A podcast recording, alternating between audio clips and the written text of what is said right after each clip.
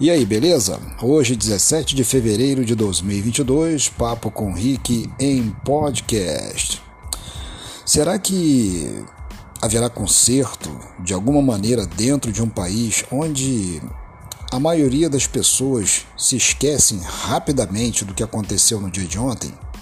O que vem acontecendo em Petrópolis é exatamente tudo aquilo que vem acontecendo no decorrer desses últimos 11 anos.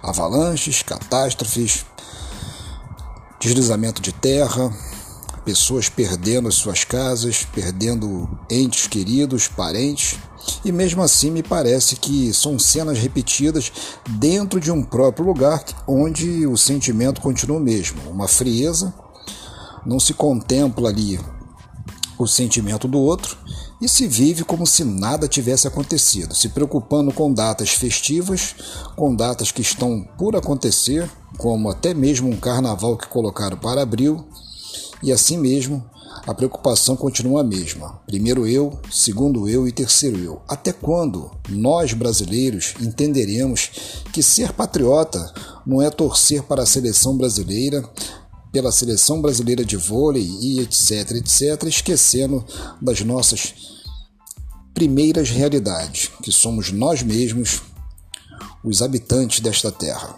Um forte abraço, fique na paz e tchau, tchau.